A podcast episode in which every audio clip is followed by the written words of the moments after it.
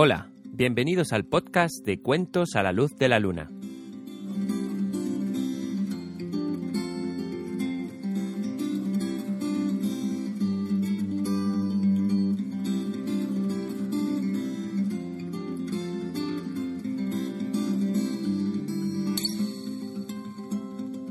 ¿Cómo estás? En el bosque del León de Piedra nos reunimos cada tres semanas para escuchar las historias del fuego mágico. Uy, ¿qué, qué? Uf. ¿Hola? ¿Hay alguien? ¿Hay alguien por ahí? ¡Buah, esto está lleno de polvo! ¡Jo! Lo que me ha costado desempolvar este micro. Efaisto, ¿dónde te has metido? ¡Estoy aquí! Mira, Carlos, he encontrado nuestro antiguo micro de los podcasts. A ver. Anda, es verdad, si este era el micro con el que hacíamos los cuentos. Oye, Carlos, ¿quién es ese pequeñajo que va ahí contigo? Ah, este. este es Vincent. Hola, soy Vincent. Quiero un cuento. ¿Ah, sí? ¿Y qué cuento quieres tú escuchar, pequeñajo? Cuento de, de Ulises. ¿El cuento de Ulises? Hmm. Sí, a mí también me gustaría escucharlo. Venga, voy a encenderlo.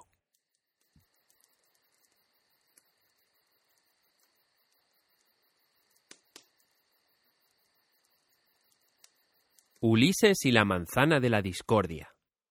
La historia del largo viaje de regreso del rey griego de la isla de Ítaca, el famoso Ulises, es una de las historias de aventuras más bellas que se han escrito. Por eso, es una historia que se ha ido contando de generación en generación, desde hace más de dos mil años. Ulises era el rey de Ítaca, una pequeña isla griega. Por aquel entonces, Grecia no era el país que ahora conocemos. Estaba separada en muchos reinos, y naturalmente, en cada reino había un rey y, normalmente, una reina. Algunos reinos eran muy pequeños, y por eso el rey también se tenía que ocupar de las tareas más sencillas. Por ejemplo, Ulises se encargaba él mismo de labrar sus campos. En aquellos tiempos, antes de las ciudades, de los coches, la televisión, los iPod y los iPhones, los niños pequeños y los mayores también, cuando salían a jugar al campo, lo hacían con seres fantásticos. No era nada extraño, por ejemplo, que el profesor de la escuela fuera un centauro, mitad hombre y mitad caballo. O que en los bosques los sátiros, mitad hombre y mitad cabra, bailaran y cantaran las noches de luna llena. O que un cordero de lana de oro se llevara a dos niños pequeños por el cielo para protegerlos de una bruja malvada. Había también seres terribles y malvados, pero también héroes que luchaban contra ellos, como el famoso Hércules. A veces los héroes lo pasaban muy mal para poder acabar con todas estas terribles bestias, por lo que de vez en cuando los dioses griegos les ayudaban. Desde lo alto del monte Olimpo, la montaña de los dioses, miraban hacia la tierra y se encargaban de poner orden, bueno, y algunas veces de lo contrario, de armar un buen lío. Aunque todos los dioses eran inmortales, había algunos más fuertes que otros. El más importante y jefe de todos era Zeus. Junto a él, otros once dioses se repartían las distintas tareas. Así, por ejemplo, el hermano de Zeus, Poseidón, era el dios del agua, de los océanos, de los mares, y también de los ríos y de los lagos. Los dioses eran muy presumidos. Todos querían que los hombres construyeran templos y les hicieran ofrendas. Incluso de vez en cuando, uno de los dioses se enamoraba de un hombre o de una mujer. En ese caso, bajaban a la tierra para estar con su amante. Por eso, algunos hombres y mujeres decían que su padre era Zeus, o que su madre era una ninfa del océano, por ejemplo. En el caso del rey Ulises, ni su padre ni su madre eran dioses quizás por eso, o quizás no, Ulises era algo bajito, y no muy guapo. Eso sí, era bastante corpulento y fuerte. Los otros reyes le respetaban y estimaban mucho, sobre todo porque era muy listo. Por eso, se referían a él como el sagaz Ulises, o Ulises el listo. Si en el Olimpo había una diosa que sentía un afecto especial por los hombres o mujeres inteligentes, esta era la diosa Palas Atena, la diosa de la sabiduría, las artes y también de la estrategia. A su vez, la diosa favorita de Ulises era Atena, por eso él le había construido un templo para ella en su isla. Palas Atena estaba muy orgullosa de Ulises y era un poco como su ángel de la guarda. Ulises se había casado con la bella Penélope, una hija del antiguo rey de Esparta, otra ciudad de la antigua Grecia. Justo acababa de nacer su primer hijo, Telémaco, cuando en Grecia ocurrió algo inimaginable, escandaloso, peor incluso que la crisis financiera actual. La reina más bella de todos los reinos de Grecia, la hermosa Helena, que además era la mujer del rey más rico de Grecia, Menelao, había sido raptada por un príncipe del reino extranjero de Troya, el joven París. Como en muchas otras ocasiones, todo el follón había comenzado de una forma bastante sencilla. La culpa la había tenido una pelea por una manzana durante la celebración de un banquete de boda.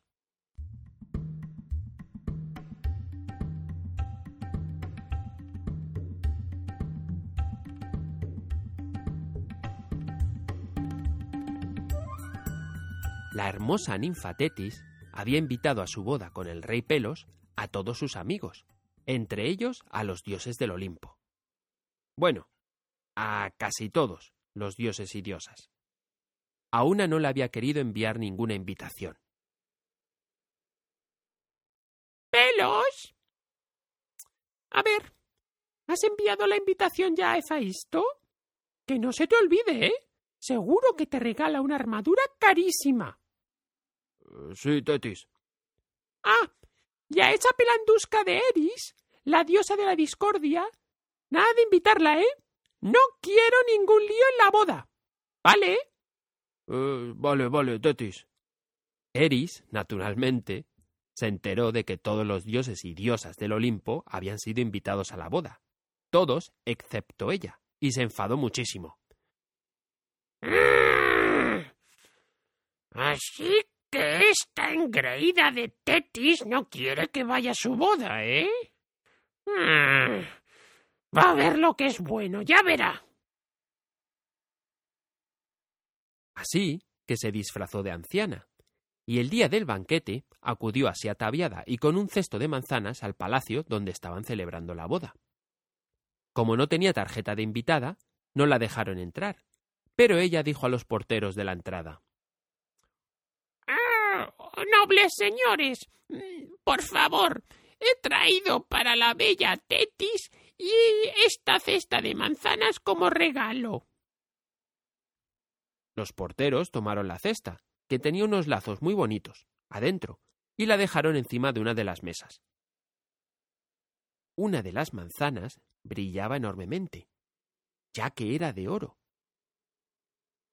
El brillo de la manzana no pasó desapercibido para tres diosas. Era Palas Atena y Afrodita.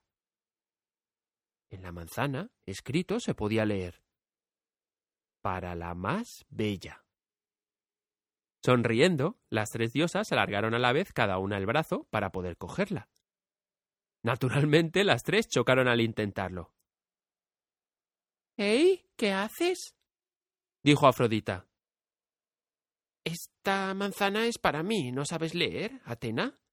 Ahí lo pone. Para la más bella. O sea, para mí. ¿Cómo que para ti? dijo Hera. La más bella soy yo, naturalmente. Si no, Zeus no se habría casado conmigo. Mmm. Queridas, dijo Atena. Yo soy la diosa de las artes Está claro que si alguien entiende de belleza aquí, soy yo. ¿Y qué os voy a decir? La más bella soy yo. Las tres empezaron a discutir cada vez en un tono más alto. Tetis, desde la cabeza de la mesa, oyó cómo discutían y le dijo a su marido mm, Cariño, anda, ven y mira por qué esas tres están discutiendo de nuevo. Si es que. Sí, mi amor. Pelos se acercó a las tres diosas. Señoras, señoras, ¿qué ocurre? A ver, Pelos, dime, dijo Hera. ¿Para quién es esta manzana? Dime. Afrodita y Atena dicen que para ellas, pero está claro que seguro que es un regalo vuestro para mí, ¿no? Pelos, extrañado, cogió la manzana y leyó en alto. Para la más bella. Eh, yo. Mm, eh, bueno, no, no, no sé. Eh, no, no recuerdo haber encargado esto. Eh, voy a preguntarle a Tetis, ¿vale? De eso nada, pelos, nada de largarse. Ahora mismo nos dices para quién es la manzana. Seguro que es para mí. Por algo soy la diosa del amor. dijo Afrodita. Justo en ese momento pasó por detrás de Pelos el joven príncipe Paris. Pelos se giró, le dio la manzana y le dijo eh, señoras, el joven Paris decidirá para quién es, ¿vale? Creo que Tetis me está llamando. Ha sido un placer. Hasta luego. Paris se quedó mirando a las tres diosas. Muy bien, Paris, venga, elige ya, dijeron las tres. Paris se quedó mirándolas un buen rato. Primero le pareció escuchar a Hera susurrándole al oído. Si me das la manzana, te haré el rey más rico y poderoso de todos.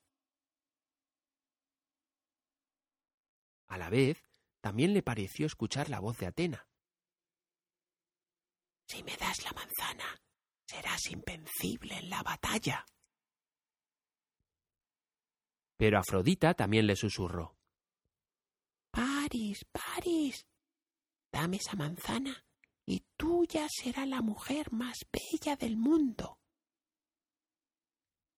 Y Paris le dio la manzana a Afrodita. Hera y Atena se marcharon terriblemente enfadadas, mientras Afrodita saltaba, se reía con la manzana en las manos. Soy la más bella, soy la más bella. Ya, bueno. Resulta que la mujer más bella por entonces era Helena, la esposa de Melenao, el rey de Esparta.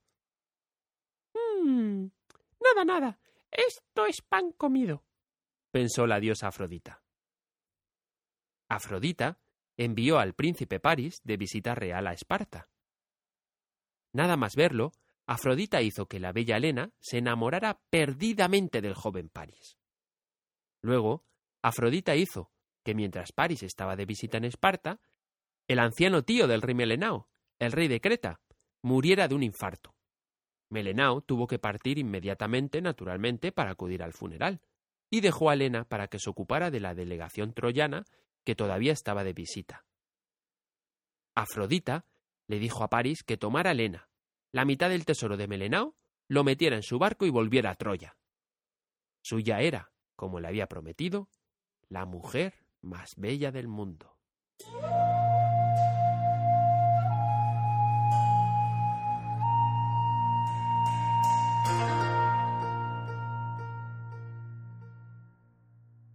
Hera y Atena vieron todo esto desde el Olimpo. Pero bueno. ¿Será fresca esta Afrodita? Por eso ese tontorrón de París le dio la manzana. La muy listilla le había prometido la mujer más bella de Grecia. Dijo Atena. ¿Ah, sí? Pues no. Esto no va a acabar así. Encima de que no me dio la manzana, se va a quedar con Helena de recompensa. ¡Ni loco! De eso me encargo yo. Dijo Hera. ¿Y yo? Dijo Atena. Hera y Atena informaron a Melenao de lo ocurrido, de cómo Paris había raptado a la pobre Helena y le prometieron ayudarlo para recuperarla. Melenao envió mensajeros a Troya exigiendo que Helena y su tesoro le fueran devueltos inmediatamente. Pero los troyanos se negaron. Ah, no, de eso nada. Helena quiere estar con París, así que aquí se queda. Y la mitad del tesoro es suyo, ya que al divorciarse de Melenao le corresponde por derecho.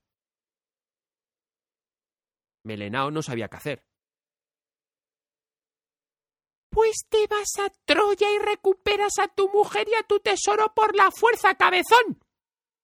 dijo Hera. No te preocupes, yo y Palas Atena te ayudaremos. Melenao empezó a hacer los preparativos para la guerra. Ordenó la construcción de buques y pidió la ayuda a su hermano, Agamenón, el rey de Micenas. Este le dijo que le ayudaría con su ejército, pero que la ciudad de Troya tenía unas murallas muy fuertes y que necesitarían un mayor ejército para poder destruirlas. Oye, hermano, se me ha ocurrido una idea, dijo Agamenón. ¿Te acuerdas del juramento que tú y los otros reyes le distes al padre de Helena? Eh, sí, claro, ¿qué pasa? Piénsalo. Cuando tú y los otros reyes fuisteis al palacio del padre de Helena para pedirle a su hija como esposa, su padre no sabía qué hacer.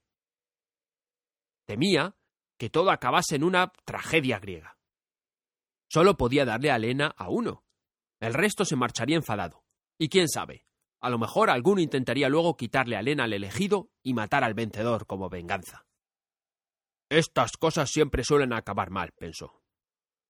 Ya, ya, ¿y qué? ¿Y qué, hermano? ¿Qué es lo que propuso el sagaz Ulises? Que todo aquel que quisiera a Helena por esposa debía jurar primero por el Styx y los dioses del Olimpo que protegería la vida y los derechos del que recibiera a Helena como mujer. Así que ahora vamos a ir a todos los reyes griegos a recordarles su juramento. París te ha robado a Helena, la mitad de tu tesoro, y todos tienen que ayudarte a recuperarla. Es una cuestión de honor. Mira, le voy a decir a mi ministro Palamedes, el más listo de mi corte, que te acompañe. Entre los dos seguro que convencéis al resto de que os nos ayuden. Así que Melenao y Palamedes se fueron por toda Grecia para obtener el apoyo de los otros reyes en su lucha contra los troyanos. En todos los reinos empezaron a prepararse los ejércitos para acompañar a Melenao en la batalla. Finalmente, Palamedes y Melenao fueron a visitar el reino de la isla de Ítaca y a su rey, Ulises. A Ulises ya le había llegado la noticia de los preparativos de la guerra contra Troya. Maldita sea, dijo. Por Zeus. ¿Por qué se me ocurriría la idea del juramento? No se me ocurrió que alguno que no estuviera allí sería tan loco de quitarle la esposa a Melenao.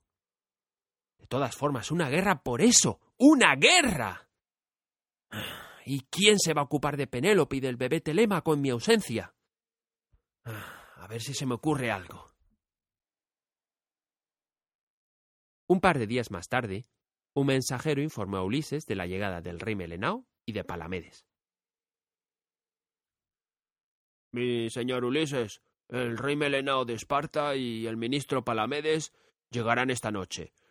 ¿Deseáis que preparemos los aposentos de invitados para tan ilustres huéspedes? Eh, sí, sí, sí, claro.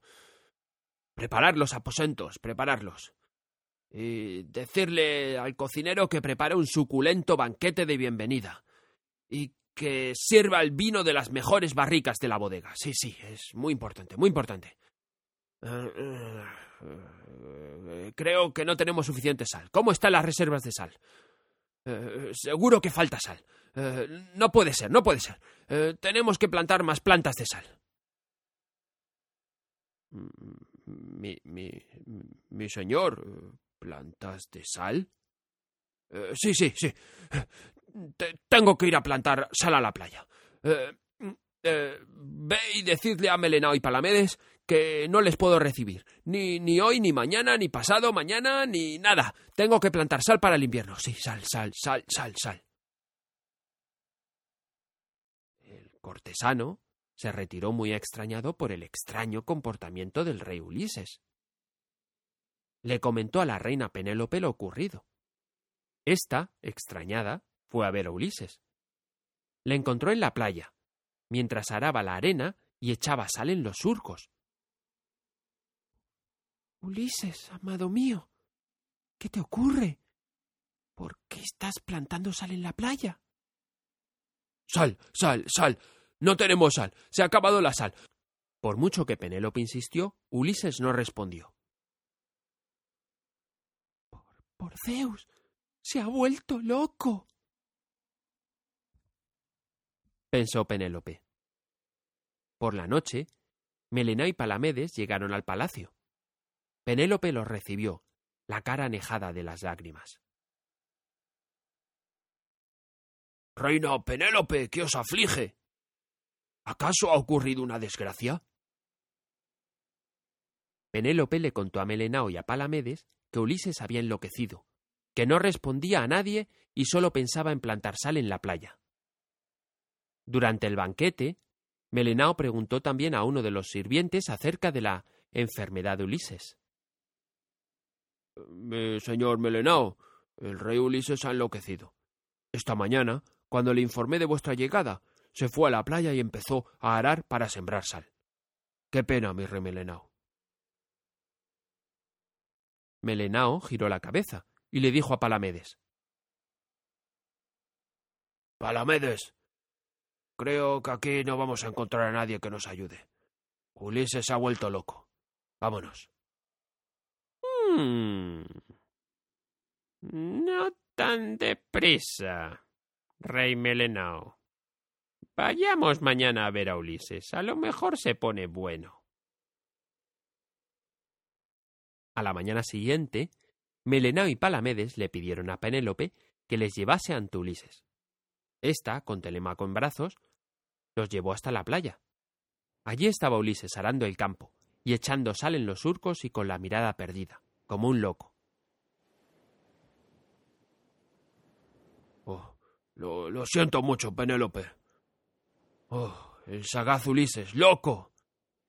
La tristeza invade mi corazón terriblemente, dijo Melenao. Palamedes, sin embargo, dijo mmm, Vamos a ver lo loco que está.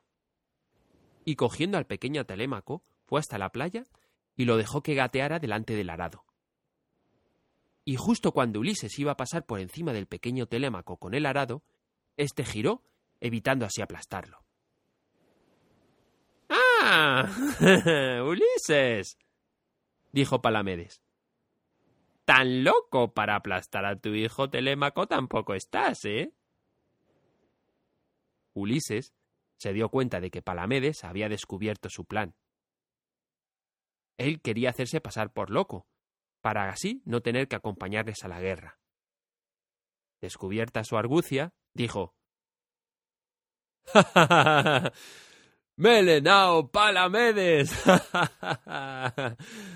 Eh, ¿Qué os ha parecido la broma, eh? no habréis pensado de verdad que estaba loco, ¿no? Ya, ya, con qué una broma, ¿eh? dijo Palamedes. Y así fue que Ulises tuvo que ir a la guerra de Troya. Se despidió de Penélope y Telémaco. Adiós, Penélope. Adiós, pequeñín. Tengo que ir a luchar con los troyanos. Y Ulises se marchó para Troya. Allí vivió muchas aventuras, y después todavía más. Pero esa es otra historia que os contaré otro día. Colorín colorado, este cuento se ha acabado.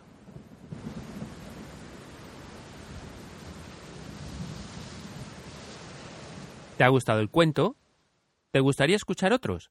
Pues escríbeme una reseña en iTunes o envíame un email a cuentos a la luz de la luna